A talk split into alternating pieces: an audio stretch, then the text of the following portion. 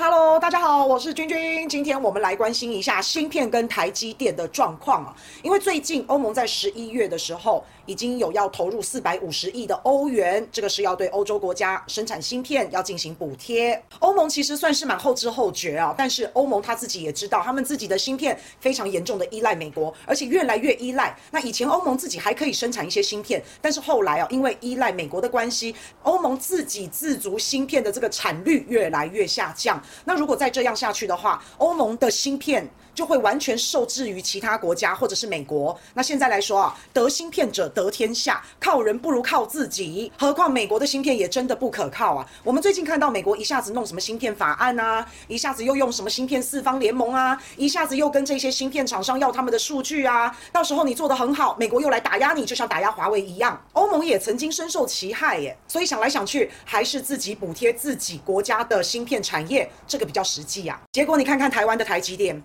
张忠谋去参加了 APEC 会议之后，回来就证实了台积电的三纳米要去美国了耶。本来是五纳米哦，现在三纳米也要去了耶。所以最近看到台积电的工程师啊，一批一批的包机到美国去。一开始台积电送了三百名的工程师，全家包括宠物，这个不是出差哦，这个是这些工程师核心技术人员一到美国马上拿绿卡。全家加上宠物，全部都变成美国人了。那未来还会有好多批、好多批的包机，到最后、最后，林林总总，应该会有超过不止三千位的台积电的核心工程师，还有技术人员的家庭，会整个移到美国去，去帮忙美国建造台积电。各位好朋友，要把台积电搬到美国的亚利桑那，不只是人才而已，还包括技术，还包括设备。台积电可是台湾的护国神山呢。我们现在护国神山要被人家愚公移山，要被人家搬空了。这个真的是一件很心痛，而且是很严重的事情。台积电之所以能够成为世界晶圆代工厂的老大，其实资产就是人才，这也是台湾独一无二的竞争力。现在前前后后一口气要送出至少三千位的核心工程技术人员，要在美国建造五纳米、三纳米的工厂。其实这个迁过去的不只是我们刚刚讲的人才、设备、技术而已啊，其实还包括整个台积电、整个晶圆代工的上游、下游的所有的产业，这是一条龙。的产业链现在全部都要双手奉给美国，都要搬到美国亚利桑那去了。这个可是我们台湾维持半导体优势的一整套东西，现在全部都要奉上。而且我跟大家保证，放心放心，等到台积电到了美国之后，美国一定会跟台积电要它的核心技术，要它的机密，一定会把台积电全部挖空挖光，然后把这些核心技术都送给美国自己的亲生儿子。最不争气的英特尔，所以其实美国要的根本就不只是台积电那一点点在美国的投资而已，美国要的是整条产业链，包括整个芯片代工的关键技术流程这些核心，美国都要掌握在自己的手里。所以现在台积电它基本上把最先进的制程搬到美国，就是自废武功，就是找死，把自己吃饭的家伙送给对方竞争对手敌人，就这么简单，真的很无奈，也真的很心痛啊。可是政府会告诉你哦。那个叫做正常的商业布局，诶，老百姓又听不懂，好，老百姓还以为美国对我们多好，然后大家在大惊小怪什么啊？其实根本不是这样。如果这个是正常的商业布局，那为什么大陆要投资台积电？台积电要去大陆，那为什么台湾要一而再、再而三的阻拦？为什么台湾就很怕台积电的技术泄露给中国大陆？为什么台湾就很怕台积电在中国大陆建供应链？台积电在中国大陆建供应链，这个叫做泄露技术。然后台积电把整个上下游一条龙产业搬到美国，这个叫商业布局，这逻辑也太神了吧，是吧？那你说五纳米就算了。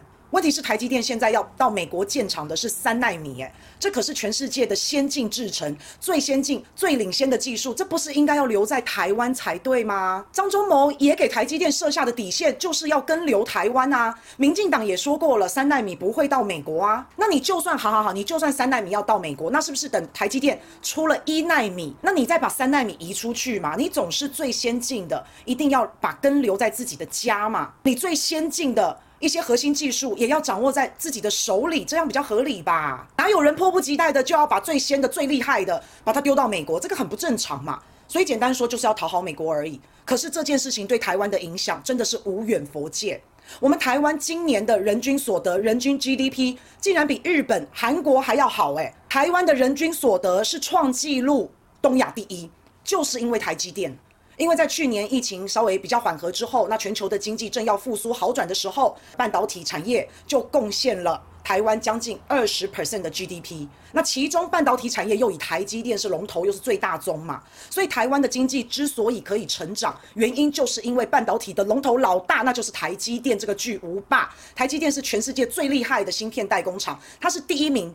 后面的二三四五名全部加起来都没有台积电一家的营业额高，连巴菲特都闭着眼睛狂买台积电，你就知道台积电除了对台湾的人均所得的增长有着很大的贡献之外，包括税收、包括就业、包括科技产业成长，台积电你可以说它就是拉动台湾经济的火车头，而且这辆火车头不但可以拉动台湾经济，它是可以牵动全世界半导体产业的。台积电打个喷嚏，其他全球高科技就要瑟瑟发抖了。所以拿掉台积电哦，我说夸张一点，台湾就剩下老弱残穷，没有什么竞争力了。而且不但如此啊，台积电还扮演着维护台海和平的角色。它的战略意义也是非常重要的。台积电就是两岸和平的定海神针嘛。如果中国大陆想要动武，最好先想想台积电，最好先想想后果。所以台积电根本就是护国神山。台积电是台湾丰衣足食、遮风避雨的象征诶。而且台积电在对于海外的投资都一定要得到经济部的批准哦。尤其是这种十奈米以下非常高精度、高价的芯片，那民进党的审核可是非常严格的哦。之前台积电想要去大陆设厂是困难重重，结果这次台积电。三奈米最先进的要搬到美国去，结果经济部快速核准，上面有着蔡英文、苏贞昌、王美花的签名，火速放行，高层同意，真的是心痛啊，切心嘛。因为有一些政客，真的就直接把台积电当成政治筹码，直接拱手让给别人。其实台湾应该要利用自己半导体的优势，至少在中美两国之间取得一个平衡，或是利用台积电让中美两边互相制衡嘛。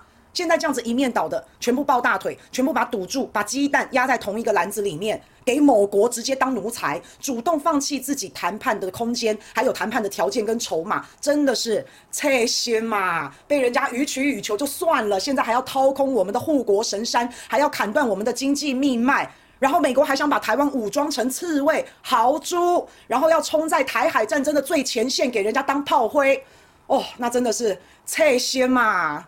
真的，台积电是自带光芒的。